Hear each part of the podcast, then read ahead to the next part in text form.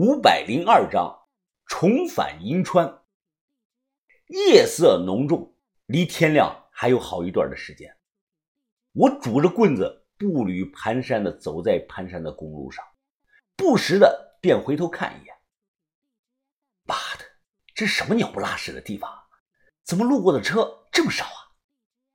我算了一下，平均一个小时能来一辆车。结果没有一个肯载我的，不过也不能怪人家，在这个荒山野岭的盘山公路上，谁敢停车呢？要不说这个开出租车的那个哥们儿啊，没有经验。正常情况下，在这种地方，正常人不会随便的给陌生人停车。他要不停车呢，小白就找不到我。不过那个哥们儿也是够惨的，出趟远门。钱没挣到，吃饭的家伙事啊却丢了，所以我把卖烟的钱给了他一万多，自己还剩了几千块钱，大家算是两清，以后江湖不再见。突然，身后传来了两束汽车大灯，我忙跑到这个路中间，张开双手，吱，一阵刹车声，找死啊你！是不是不想活了？一名光着膀子。戴着眼镜、胸前全是黑色纹身的男的开门下车，对方指着我就破口大骂。我忙说道：“啊，兄弟，麻烦你帮帮忙，载我一趟吧，我都走了三个多小时了，我去市里。”对方没有说话，反而突然指着我大声的说道：“哎，咱俩之前见过吧？你叫那个那个什么来着？”走近一些，借着光亮，我这才看清了对方的长相。真是天无绝人之路，还真是巧了。岂止是见过，我还认识这个人，是三年前银川诺曼底的李飞。我大喜呀，飞哥是我呀，向云峰、于文斌，你肯定还记得吧？他一拍手，大笑了起来。哎呀，我想起来了，你是当初跟着于文斌的那个小子吧？聊了几分钟，我上了他的小货车。几年不见，李飞如今是变化非常的大。飞哥，你怎么跑货车了？哎，你的诺曼底 KTV 呢？哎，别提了，一言难尽啊。他放慢了车速，叹了声气。前两年啊，金家兄弟倒台后，银川来了一波严打，我没撑过去，被抓了。后来我散尽家财，最后判了我一年半，几个月前才刚出来。严打了，那阿扎怎么没事啊？你听谁说的？他没事啊？阿扎他自己说的呀。他说整个银川归他管，他是银川王啊。净鸡巴吹牛逼！你听他说呀，我都被搞死了。他一个靠出卖兄弟、跪舔权贵的小瘪三儿。能啥事没有？哼！说实话，当年从他上位的第一天，我李飞就没服过他。我服也只服刘志远那种人物。李飞转头又继续的说道：“上头这几年重拳出击，除非帽子局那个张晓调走或者不干了，否则以后银川可以说是一汪清水了，顶多有点小鱼小虾毛头。”再不可能养出以前像金家兄弟那样的大鱼了。我听了皱眉，心想：银川变化可真大呀！甭管社会上混得再牛逼的人，上头决心要搞你，那就是分分钟的事儿。飞哥，你现在做什么工作啊？李飞抽了一口烟。我大几百万的家产，给我定义成了非法所得，全都给我没收了。当时要不是三胖子给我顶了罪，我没个十年二十年出不来。哎，兄弟啊，这叫大难不死必有后福，我很知足了。我如今在市场租了个档口卖海鲜鱼货，这不，我刚从外地拉来的冻货回来碰上了你了吗？李飞啊，够年轻，长相也比较帅。虽然如今戴上了眼镜，多了一分的书生气，但他的谈吐举止和气质还有他胸前的蛟龙纹身，这些都明示着他不是个普通的市民。我看着他，飞哥，说实在的，我好像在你身上看到了志源哥的影子。哼，兄弟啊，你快拉倒吧，我不会不留志源的后尘的。当年他老婆都挺了那么大的肚子了，他还拿着砍刀去找人拼命，明知前路是九死一生，但还是一往无前。哎，我李飞啊，佩服他，但我不会成为他那样的人。他那叫执迷不悟。唉，李飞长叹了一声，车内陷入到了沉默。可能我们两个都回忆起了往事。小霞嫂子在山东过得不知道好不好，我留给她这个钱应该够用了吧？得知我到银川没有住处，李飞热情的邀请我去他家住两天，我自然是求之不得。毕竟离约定的九月一号还有十多天呢，住他家总比在那个沙漠的矿洞里住上十来天好，不是吗？我们谈不上交情，但算是朋友。朋友落魄了，对方能毫不犹豫的提供一份帮助，这就是当年银川那波社会人的作风。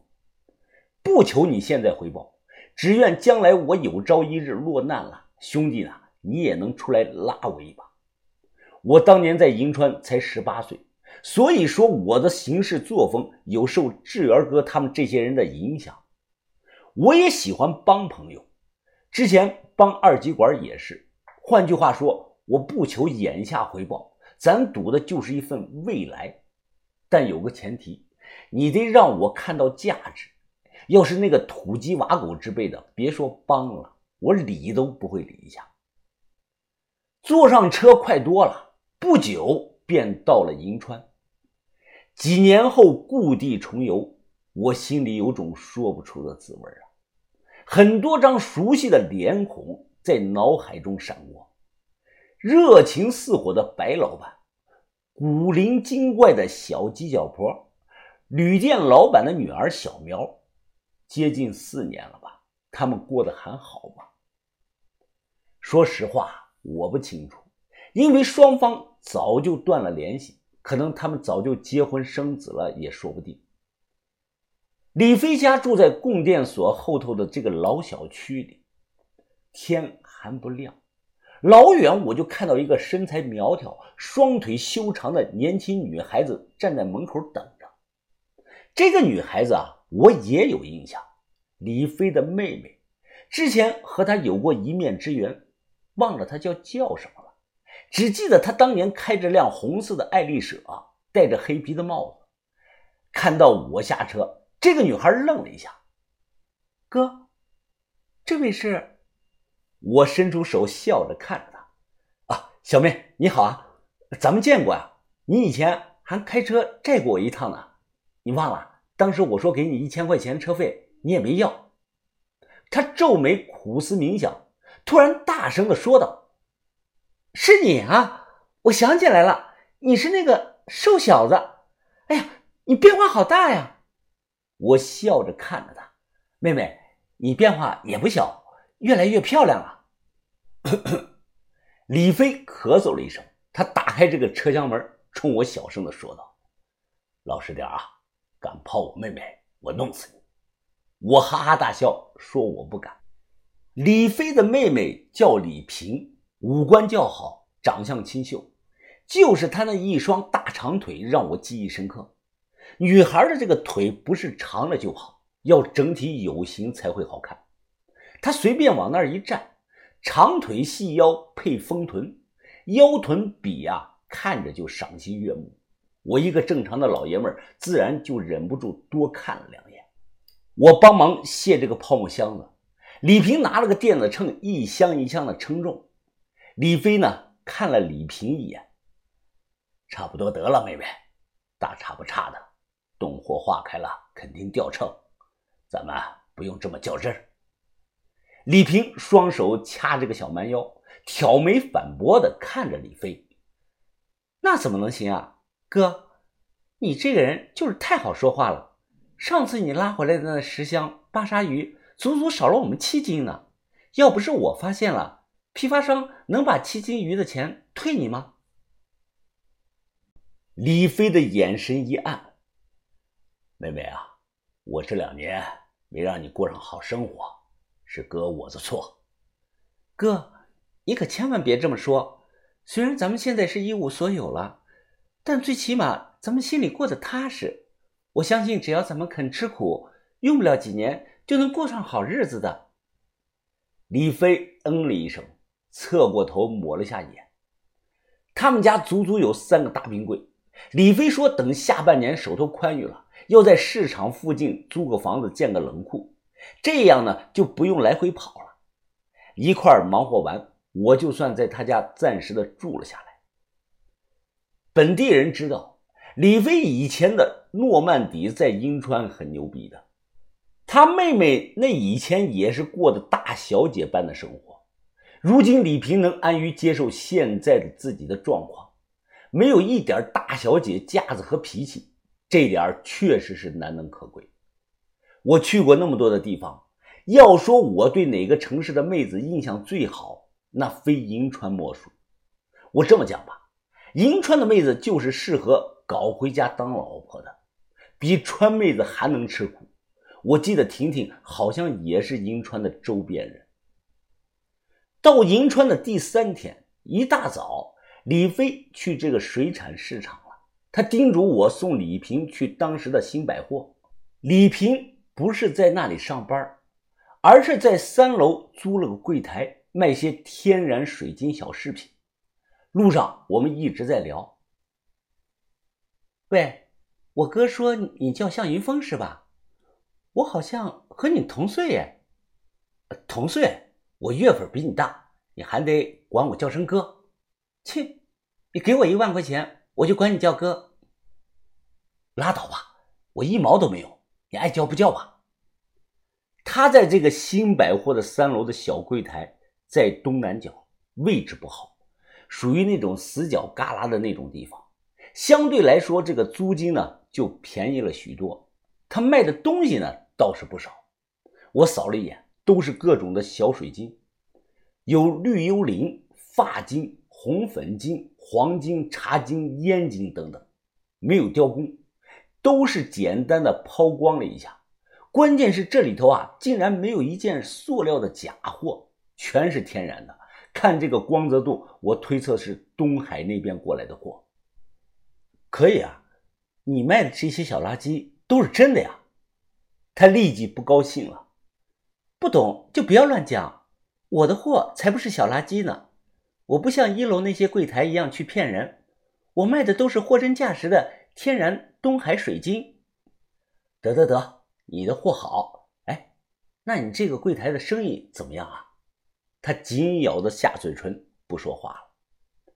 哎，就这些小块的，你大概卖多少钱一块？